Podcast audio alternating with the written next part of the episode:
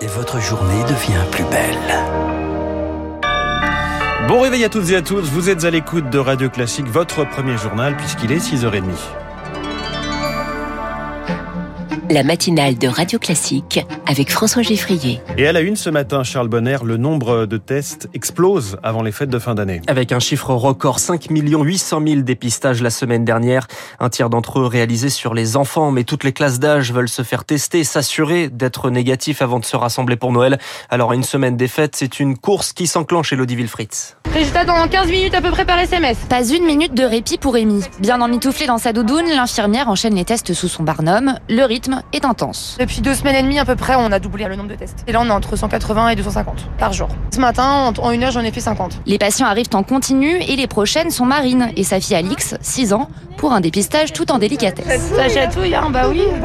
un peu Demain, elle part à Saint-Malo fêter Noël en famille. Même sans symptômes, la maman préfère prendre des précautions. On se fait tous tester pour éviter de faire un cluster à Noël. On peut changer nos plans à la dernière minute en fonction de l'état de santé. On croise les doigts. Se faire tester avant de se réunir, c'est l'une des recommandations du conseil scientifique. Si le PCR est plus fiable que l'antigénique, lui-même plus sûr que l'autotest, selon votre état, une option peut être plus pertinente qu'une autre, explique Jacques Battistoni, le président du syndicat de médecins généralistes MG France. Je ne suis pas malade. Je fais un autotest, j'ai la réponse tout de suite. Deuxième situation, je suis un petit peu malade, mais pas de raison de penser qu'il s'agisse d'un Covid parce que j'ai pas vu de gens malades, pas de fièvre. Je fais un test antigénique. Troisième situation, j'ai un peu comme une grippe, à plus forte raison si j'ai perdu l'odorat. Là, je conseille un test PCR. Précision importante, si vous faites un autotest, veillez à bien lire la notice d'utilisation pour ne pas fausser les résultats. Le reportage d'Elodie Wilfried se tester avant Noël, cela fera partie des recommandations du gouvernement à l'issue d'un conseil de défense sanitaire prévu cet après-midi à la campagne de vaccination, également au cœur de la réflexion, tout comme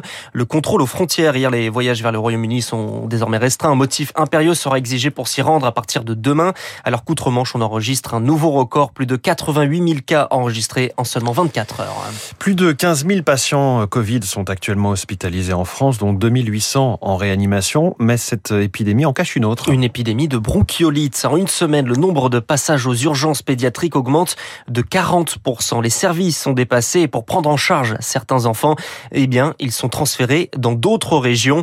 Le pneumopédiatre à la clinique Marcel Samba de Boulogne-Billancourt en région parisienne, Bertrand Delézy, s'étonne de la précocité de cette vague.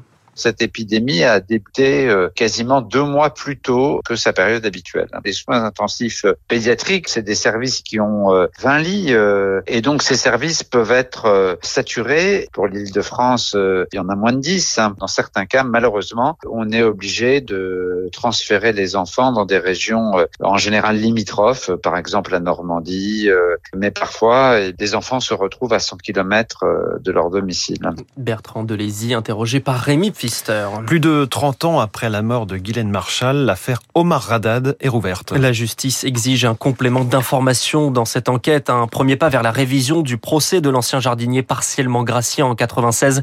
Une décision, Marc Tédé, qui redonne de l'espoir à ses soutiens.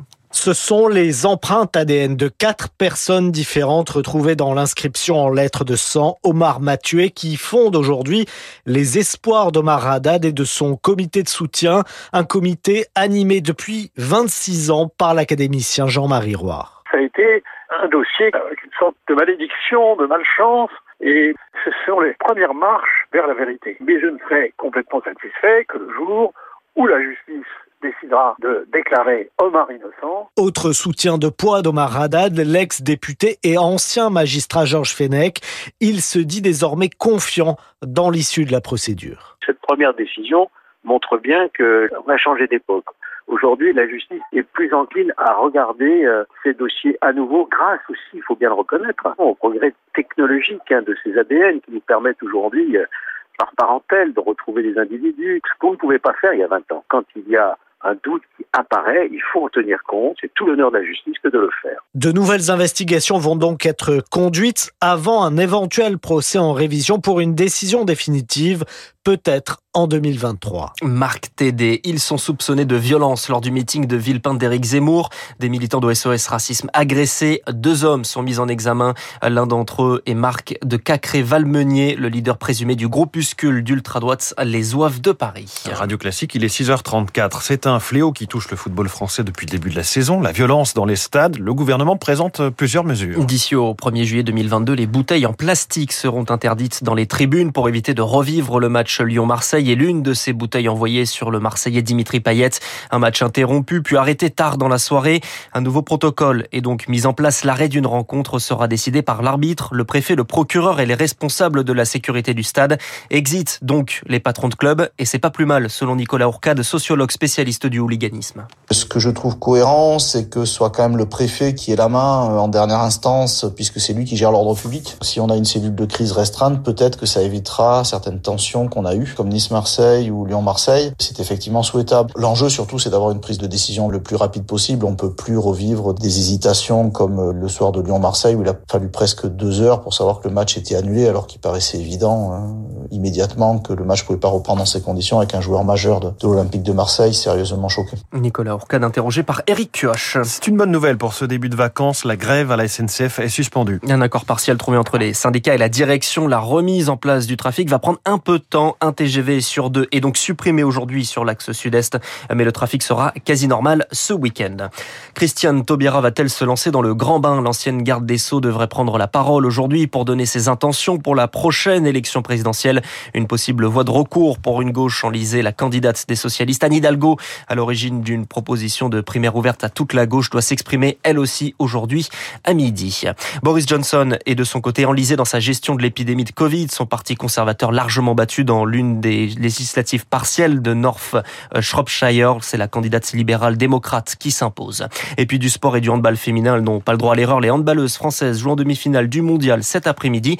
C'est contre le Danemark à 17h30. Merci, c'était le journal de 6h30 de Charles Bonner. Prochain journal à 7h avec Lucille Bréau.